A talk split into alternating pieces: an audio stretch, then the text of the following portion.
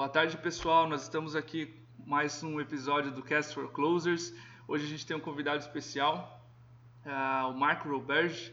Ele é CRO do HubSpot e eu vou apresentá-lo também em inglês para que ele consiga acompanhar a nossa conversa. E a partir de agora a gente muda o idioma oficial do podcast para inglês para os primeiros, para os próximos 30 minutos, ok? Vamos lá então. So we have a very special guest here with us. He's Mark Roberge. Mark is Chief Revenue Officer at HubSpot Sales Products. Uh, before that, he led HubSpot sales teams to 400, 450 employees. That's quite a, a team. And led the company to a 100 million revenue. Uh, he's also author of the Sales Acceleration Formula, one of the best sellers books from sales guys.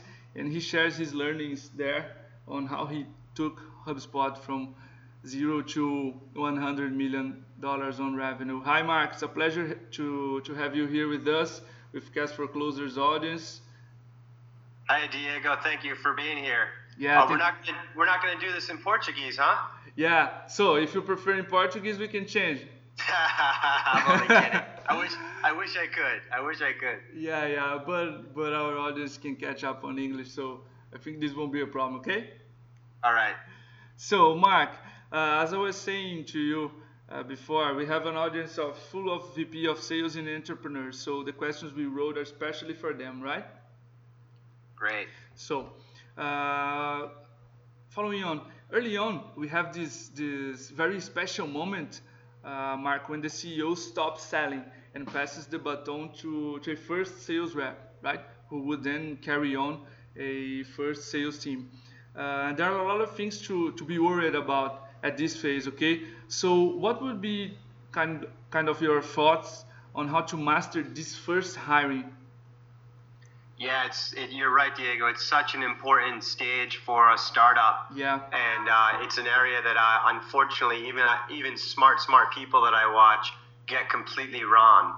And uh, let me elaborate on some of the block the um, the challenges there and the bad decisions and then maybe talk about what would be a good decision. Cool. So there's usually two um, bad decisions that are very common. Uh, the most common is they go out and find so, a, a, sales leader that they're not ready for. You know, okay. and, and, unfortunately, yes. a lot of times the investors push the founders and entrepreneurs to do this. They go out and try to get this really big name from a, a much larger company, someone with decades of sales experience, someone who's used to building a big team.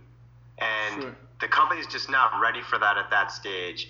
Those people are just the first thing they're going to do when they come to your company is ask where their assistant is. You know, they just they just Mm-hmm. haven't worked in that sort of scrappy environment. Lots of times they haven't even sold in Yeah, over a decade, haven't carried individual quota. So really beware about trying to find that big name and lots of sales experience and lots of leadership experience too early. You'll be ready for that later, but at this stage, it's not the case. The other mistake they'll make is they'll go find um, one of the top salespeople from their big competitor. Yeah. And the problem there, it sounds pretty good, but what happened is those people, they're doing great, but they do great in a very structured environment. You know, when they join the company that they're working for, oftentimes they went through a month or two of very structured training. The blueprint had been all established, the process Yes. was established, and they're just really good at executing it. And the challenge in this context is there is no blueprint, there is no process. It Yes. needs to be developed. So Yeah. the person that you hire has to be able to perform in that kind of unstructured environment. So the final comment I'll make there on what you should be looking for is at this phase of the company, you know, you might have a handful of customers. You obviously have an, uh, an MVP product. Um, your product managers have probably been talking to customers quite a bit. But when you hire this this first salesperson, you are going to quadruple the interaction between your company and your market, right? Yeah, you're right. gonna be, there's going to be you know lots and lots of conversations every day between your company through the salesperson and your target audience.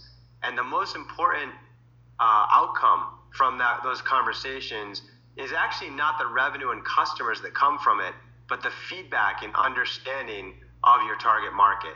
You know, you're Yes. really going to grow, and you might think you're at product market fit, but you probably aren't. And someone who's going to be able to not just go out and pitch your product and say it's not working, but instead someone who can go out and ask great questions of the target audience to understand how they think about the problem you're solving, how they prioritize it, um, and what other what other tangential issues are going on to help bring that feedback back to your organization and help you fine tune your message, fine tune your product. That's going to be the most important outcome from these conversations. So I, I'd focus on someone that can excel in that environment. Usually they're a bit of an entrepreneur themselves. It'd be great if they had some sales experience because that's going to be a component of it. But it's almost like a combination of a great product manager and a great salesperson in an entrepreneurial context. Right? Does that make sense, Diego? Yeah, yeah, yeah. Sure. I was listening to a fireside chat last night, and you and you told exactly that this is a very hustle phase, right? So you don't need someone who was in a very big and structured uh, organization when things are all messy, right? Exactly, exactly. That uh, you know they, they they'll need to be able to perform in that. Yeah, yeah, sure. It makes sense. Yeah, it happened to us. We we thought we had product market fit like four times before we nailed the inside sales world. Uh, so we kind of uh, been through that. Our CEO was selling that time, but uh, yeah, it makes perfect sense. Great. So another another thing I was I was listening to when uh, on this fireside chat uh, is that you, you said once if a sales VP had three appointments, like one a sales meeting with his or her staff to motivate them, two a sales demo that could close his quarter his quota, and uh, three uh, an interview with a candidate for a sales rep, he should he or she should bring his A game and his all his power to this interview. Uh, and, and so how come? How do you think th- does this affect the, the organization at all? Yeah, that that's fictitious example that actually is true in many cases. Yeah, yeah, um, is meant to represent that it's very easy to kind of not bring your your full effort to hiring because it's a little bit more of a long-term uh, initiative compared to those other two examples where you're constantly chasing the quarterly or monthly quota in the world of sales. yeah, And yeah. if you think about it, you know, it's not like you can totally bomb the, the, the big speech to the sales team, and it's not like you can totally bomb the um, uh, the lunch, but don't don't like half-ass the interview, and that's often the case. And here here's why, like let's what what is going to be the biggest impact on the company over the next year of those three meetings like if you really crush that sales team meeting your guys are going to be pumped for like the next day or two. That's awesome Yeah, right? But yeah. like it's going to go away you know? And if you actually crush that lunch and close that big customer right? Like you know as long as you don't you have more than five customers eh, that's fine. I mean it's going to be a, a kind of a blip on the system. You know what i mean? Yes, yes. but if you if you if you make a bad hire in that interview, um, or if you miss out on recruiting your next top salesperson, Yes. like that's gonna have the biggest impact. You know, I mean, there's a whole bunch of data out there on how much how much the true cost of a bad hire is, and I've seen numbers that range from five hundred thousand dollars to four million dollars, and I don't doubt that, right? So the whole point there is when you're a sales leader, it's you you you you tend to have a very short term mindset, and hiring tends not to fall into that short term mindset and gets you know it's easy to, to half ass and just appreciate how important that is and and really work hard to bring your A game constantly to those efforts. Well, yeah, it makes perfectly sense. Uh, we are always uh, chasing the long-term and short-term uh, chicken egg problem. So when you when you think of 400, 450 employees, hiring makes a, a, a very big part of your your routine and uh, your efforts, right? Exactly, and it really it should be the last thing that you let go of and delegate as you scale. You know what I mean? Like, you know, obviously, as you start to scale and get a dozen and two dozen people, you stop hiring individuals and you you stop spending day selling. You spend a lot more time managing. And you, you hire a trainer, you hire a recruiter, you hire an ops person, and you continually delegate, delegate, delegate. Yeah, you, okay. You want to delegate last the hiring. Stay close to the hiring and involved in the hiring as long as possible because it's such an important um, driver of success. Wow, sure. So another thing I noticed is one of the, the key factors of HubSpot's success uh, from the sales perspective is defining how the criteria for a salesperson should be and consistently, as you said before, hire, train, and evaluate a salesperson, a sales rep against that criteria, right? So could Yeah. you could you give us some thoughts on that? Yeah, sure. So it's a, this is also kind of an interesting area to explore, especially during this time that you're talking about when you're you're migrating from the, the founder CEO doing most of the selling and having a dozen or so customers to really starting to scale a sales team and professionalize it. Yeah. And in order to do that, you want to have some sort of process. You know, you'd be surprised how many startups are just like, yeah, we hired a good salesperson, just go find customers. And that's really the only guidance that they give. Yeah. Um, so you want to have a process so that you can fine tune it, you can measure it, you can develop pipeline, you can coach your salespeople, you can forecast. You know, you you, you don't want to be flying blind. You want to be able to understand what's going on and, and, and improve on it. And so the biggest mistake that companies make when they design it is they, they build the sales process based on the actions they want their seller to do. yeah, Right? So they'll say, okay, here's our sales process. Prospect, do some cold calls and emails, um, set an appointment, demo, and close. Yes. That's what we want you to do. yeah, yeah. And that yeah, that tells me everything the seller is to do, but it doesn't tell me what the buyer wants to be doing. And when you implement that, it, it the salespeople are solving more for your direction and less for what the customer actually wants and needs, right? And Sure, and sure. lots of times, like especially when you start getting down to a forecast or pipeline review to know where someone's is, who cares if the if the seller gave them a demo? That doesn't tell me anything. Yeah. I need to understand where the buyer is in their journey, right? So that's the biggest mistake. The the biggest the thing you want to do is when you're building your sales process, start with the buyer's perspective. Start with the buyer's journey, right? So I like to talk about awareness, consideration, decision, right? So so how how do they become aware of the problem that you solve? How do they talk about that problem? And how do they decide whether or not to prioritize looking into it?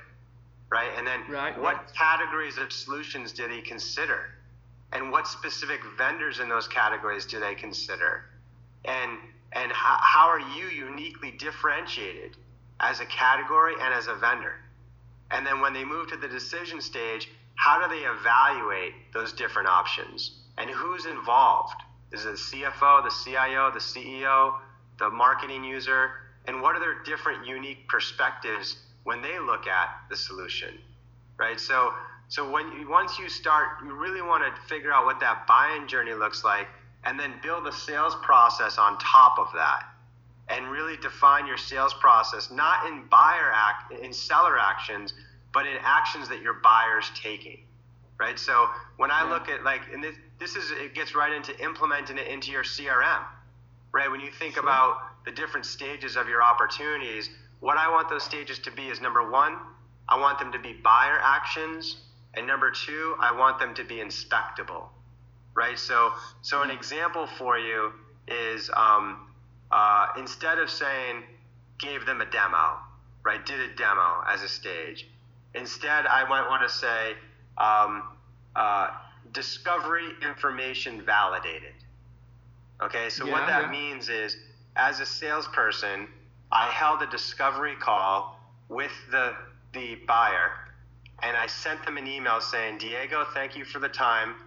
This is what you told me about your current company and what you're looking to do. Please respond if this information is accurate or if there's anything you need to change. And then look for that, that customer to respond saying, no, this is spot on. I look forward to our next call. or change things. That's inspectable. And that tells me so much more about where that buyer is in their journey than just I gave them a demo. Does that make sense, Diego? Yeah, sure. Uh, we talked about this this on our blog. Uh, it makes it makes a, a process, a sales process, very less effective if you look from the seller perspective, because you give uh, the customer a demo. Uh, you you think the next step, the logical step, is would to follow up and to close, uh, but the the customer doesn't even see the necessity or doesn't discover the problem. So he's way back there on the sales process, and you're thinking uh, this prospect will close. So it, it creates a huge gap between the, sale, the, the seller and the buyer uh, on the sales process, right? So this gap, exactly. Is, this gap exactly. So makes you, everything you wanna, effective. You, you don't want to be looking at them through the lens of what your sell, sellers have done, but instead what the buyers are doing and thinking. Exactly. Wow. Yeah, sure.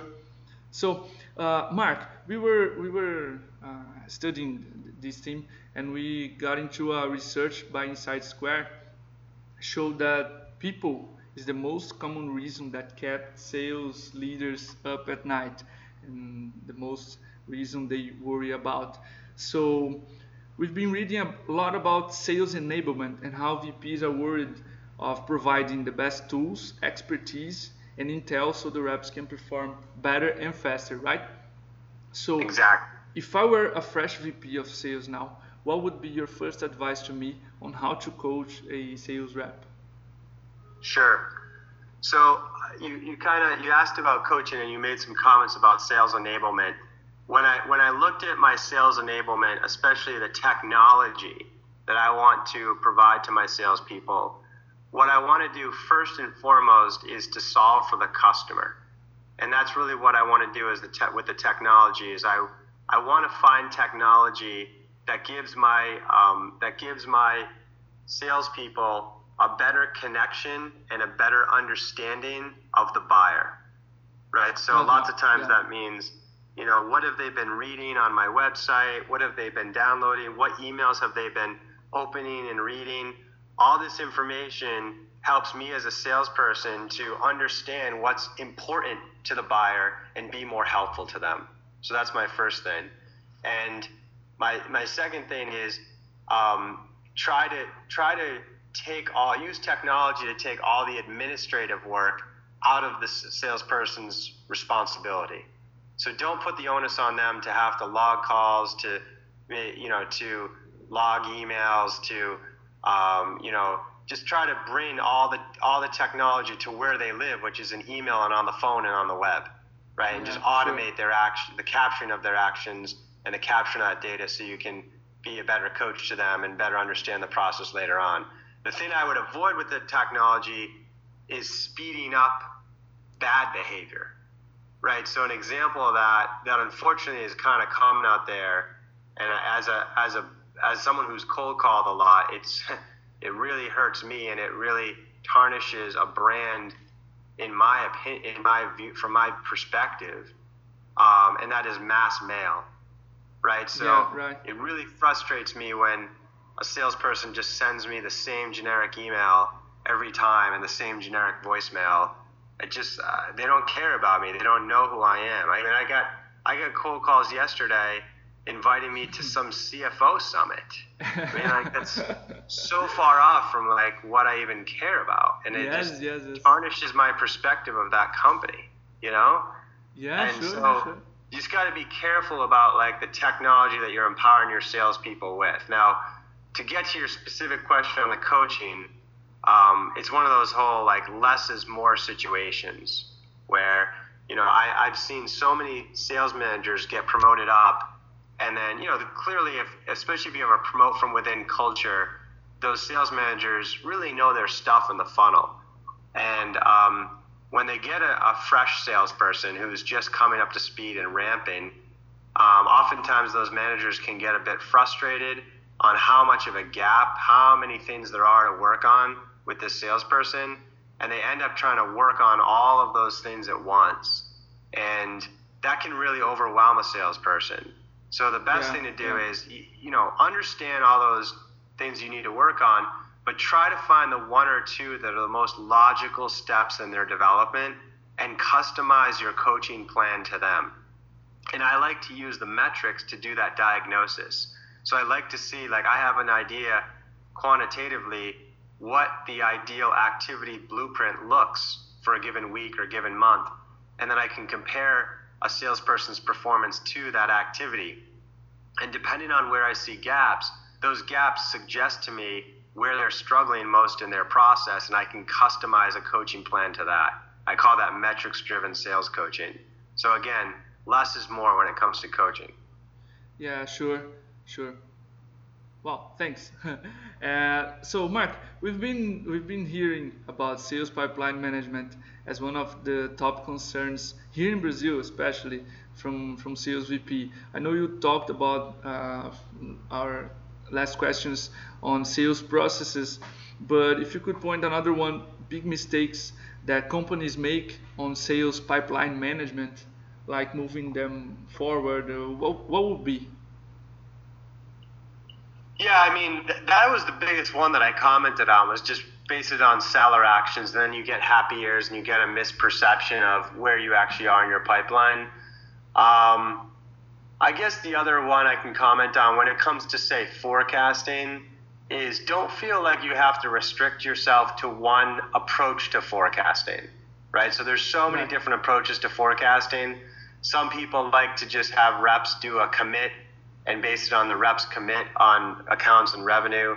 Other people like to do a pipeline weighted average where when a, when a deal hits this stage, it's 25%, 50% at this stage, et cetera. Other folks like to do, I want to have 4x pipeline in the pipe.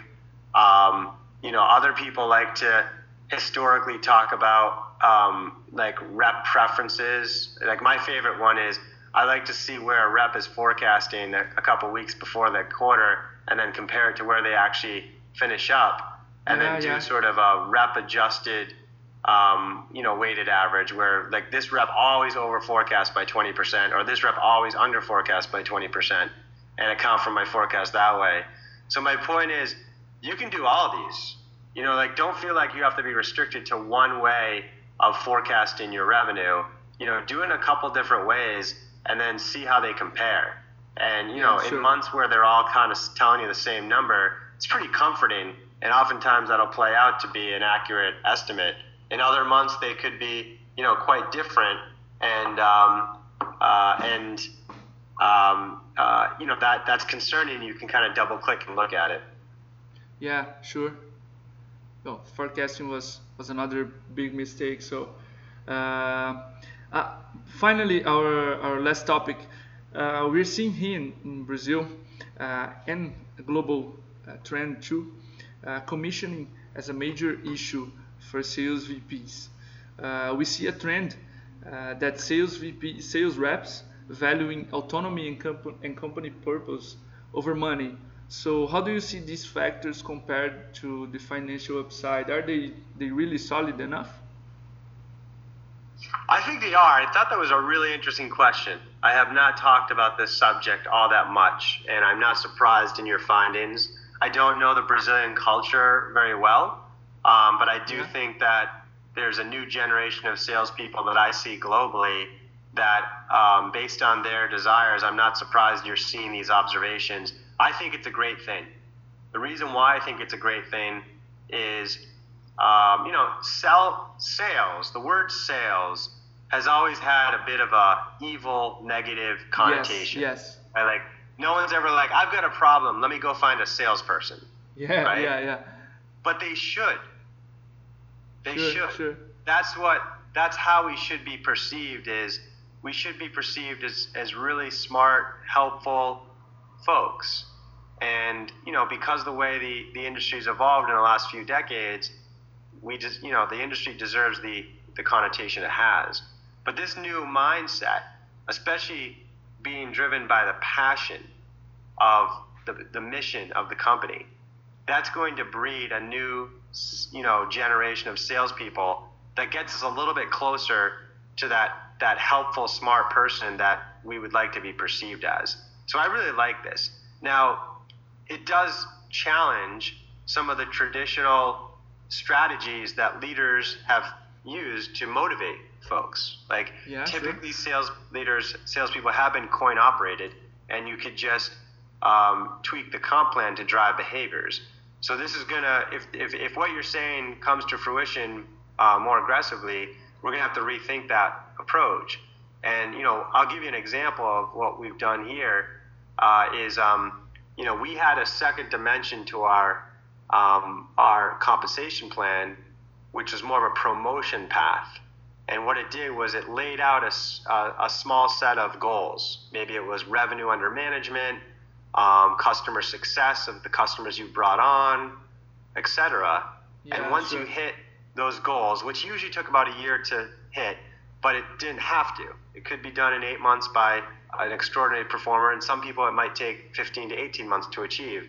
Then you started to earn certain things, right? Like you started Yes, to yes. earn the ability to work at home, and you started to earn a budget for your own self development to go take college classes, right? Wow. So that's a, that's an idea that you can play with to to really you know align yourself with the new motivations of this next generation of salespeople. Yeah, yeah, it makes perfect sense, Mark, because uh, you see millennials taking these jobs, right? And and it's a very it's a very common characteristic of this generation to be not only money driven. So it makes total sense to us what's what's going on. Yeah, exactly. Yeah, sure.